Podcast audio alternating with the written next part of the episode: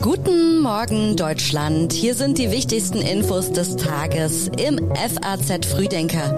Heute ist der 23. Januar und das sind die Nachrichten an diesem Morgen. Der Streit über die Lieferung von Leopardpanzern in die Ukraine geht weiter. Die Staatsbank KfW sieht den deutschen Wohlstand in Gefahr und die Gewerkschaften gehen mit einer Forderung von 14 Prozent mehr Lohn in die Tarifverhandlungen für die Beschäftigten im öffentlichen Dienst. Jetzt schauen wir zuerst noch ganz kurz auf die neuesten Meldungen aus der Nacht, die gerade eben noch reingekommen sind. Bei Los Angeles in Kalifornien erschießt ein Mann zehn Feiernde und dann sich selbst. Opfer und Täter kamen aus der asiatisch-amerikanischen Gemeinschaft. Die Tat geschah am Feiertag des Mondneujahrsfestes. Das Motiv ist noch unklar. Corona auf Intensivstationen ist offenbar kein Problem mehr. Von einer deutlichen Entspannung berichtet ein Funktionär der Intensivmediziner. Dank weniger Corona-Patienten könnten jetzt andere Operationen nachgeholt werden, heißt es. Die Texte für den FAZ Frühdenker kommen heute Morgen von Kai Tore Philipsen. Ich bin Theresa Salentin. Schön, dass Sie heute mit uns in die neue Woche starten. Liefern die Vereinigten Staaten von Amerika doch Abrams-Panzer? In Washington haben sich Politiker abermals für die Lieferung von Abrams Kampfpanzern an die Ukraine ausgesprochen, damit Berlin seine Blockadehaltung aufgibt. Während sich die Ampelkoalition in Berlin offen über die Lieferung von Leopard 2 Kampfpanzern an die Ukraine streitet, hat sich in Washington in dieser Frage ein Bündnis aus Demokraten und Republikanern gebildet. Die Kongressabgeordneten plädieren für die Lieferung von Abrams-Panzern, selbst wenn sie aus technischen und logistischen Gründen wenig sinnvoll ist. Die Panzer gelten wegen ihres Turbinenantriebs als schwer zu warten und haben einen immensen Treibstoffverbrauch. Ziel dieser Lieferung wäre, Berlins Blockadehaltung bei der Lieferung von Kampfpanzern zu durchbrechen. Der Vorstoß aus dem Kongress zeigt, dass Washington spätestens seit dem Treffen in Rammstein enttäuscht von der deutschen Haltung ist. Selbst die Kampfpanzer Challenger aus Großbritannien scheint Scholz als Absicherung innerhalb der NATO nicht auszureichen. Polens Ministerpräsident wiederholte seine Ankündigung, auch ohne deutsche Genehmigung Leopard 2 Panzer in die Ukraine liefern zu wollen. Jetzt verschärft sich der Ton innerhalb der Koalition gegenüber dem SPD-Bundeskanzler. Politiker der Grünen und der FDP äußerten sich in ungewöhnlicher Härte. Die Opposition ohnehin. SPD-Generalsekretär Kevin Kühnert kritisierte daraufhin, wie er sagte, maßlose Kritik und persönliche Anfeindungen.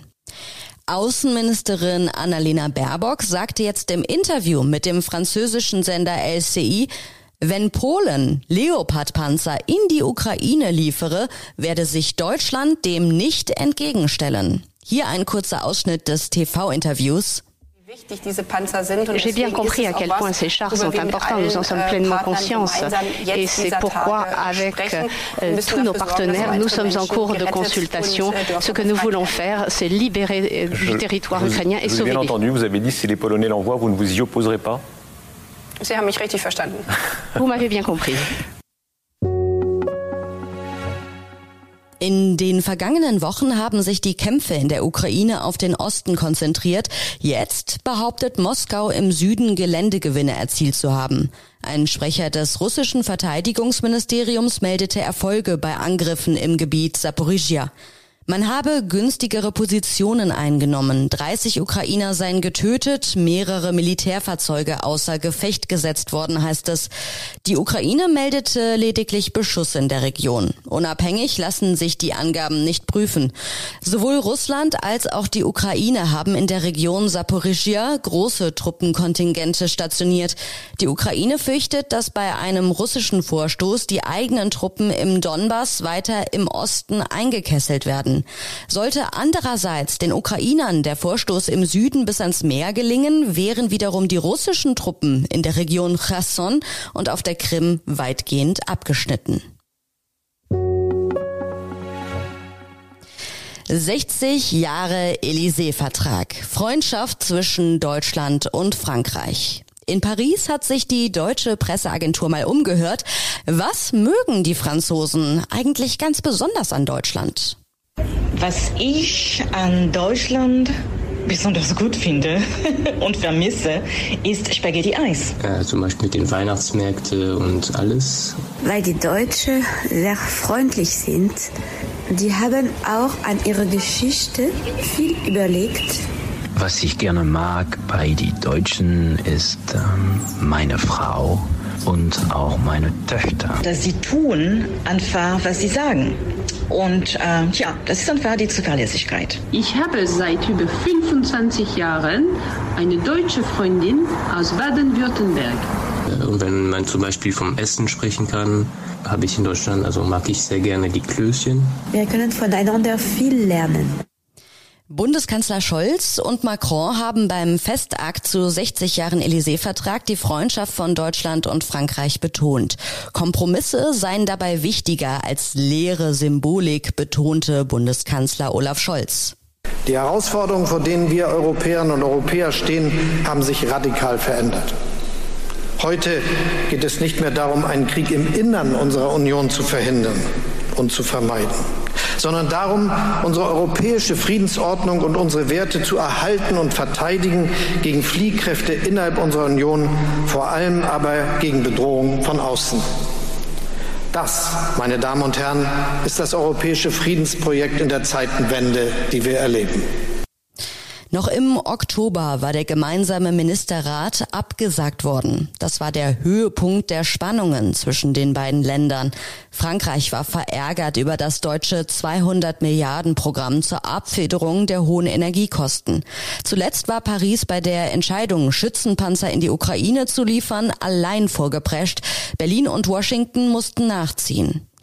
In Paris versuchte Scholz, diese Spannungen jetzt als normalen Bestandteil einer engen Beziehung darzustellen. Zitat der deutsch-französische Motor ist eine Kompromissmaschine. Gut geölt, aber zuweilen eben auch laut und gezeichnet von harter Arbeit, sagte Scholz. Seinen Antrieb bezieht er nicht aus süßem Schmus und leerer Symbolik.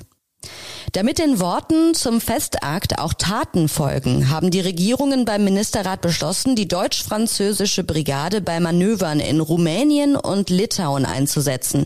Auch das gemeinsame Kampfpanzersystem, das seit Projektbeginn 2017 kaum vorangekommen ist, soll wieder angestoßen werden. Macron sagte, wir haben dasselbe Ziel. Ein Europa, das mehr einig, noch souveräner und solidarischer wird und selbst sein Schicksal kontrolliert. Genau danach haben wir auch mit Beginn des Krieges gehandelt.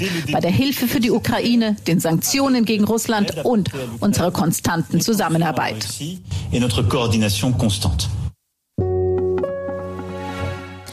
Die KfW warnt vor schrumpfendem Wohlstand. Die staatliche Förderbank sieht das Fundament für weiteres Wohlstandswachstum in Deutschland bröckeln. Grund sind fehlende Arbeitskräfte und mangelnde Produktivität. In einer unveröffentlichten Studie warnt die KfW jetzt vor einer Zeitenwende nach 70 Jahren steigendem Wohlstand in Deutschland. Dort ist sogar von drohenden Verteilungskämpfen die Rede. Eine der Ursachen ist laut Studie das langfristig schrumpfende inländische Arbeitskräfteangebot. Um die Misere abzuwenden, müssten mehr Menschen zwischen 15 und 64 Jahren in Deutschland in Arbeit gebracht werden. Besonders bei den Frauen und bei den Älteren ist die Erwerbsquote vergleichsweise gering.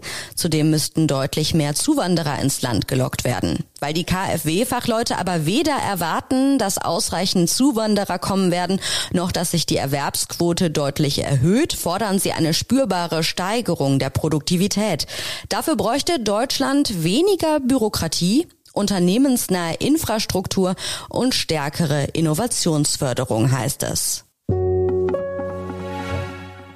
Gibt es in Zukunft mehr Geld wegen hoher Belastung im öffentlichen Dienst? An diesem Dienstag beginnen die Tarifverhandlungen für die 2,5 Millionen Beschäftigten im öffentlichen Dienst. Die Gewerkschaft tritt mit der höchsten Forderung der jüngsten Tarifrunden an. Immer neue Zusatzaufgaben und anspruchsvolle Bundesgesetze belasten die Mitarbeiter in den kommunalen Einrichtungen und Behörden. So bereiten zum Beispiel die Reformen bei Wohngeld und Bürgergeld seit Januar weiteren Aufwand. Schon zuvor galten viele Behörden als überlastet. Zuletzt machten die Ausländerbehörden in Frankfurt und in München Schlagzeilen. In Frankfurt gab es mehr als 15.000 unbeantwortete Anfragen, in München waren es sogar 25.000.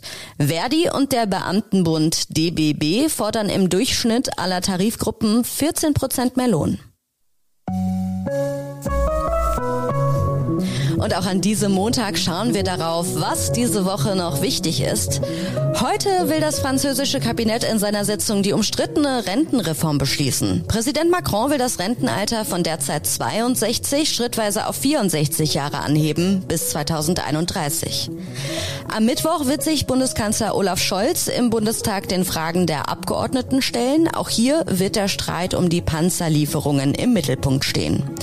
Am Freitag gedenkt der Bundestag der Opfer des Nationalsozialismus. Es ist dann der Jahrestag der Befreiung des Konzentrationslagers Auschwitz. Von uns gibt es morgen früh wieder eine neue Folge. Der FAZ Frühdenker ist wie immer ab 6 Uhr online und ich wünsche Ihnen jetzt noch einen schönen Start in den Montag.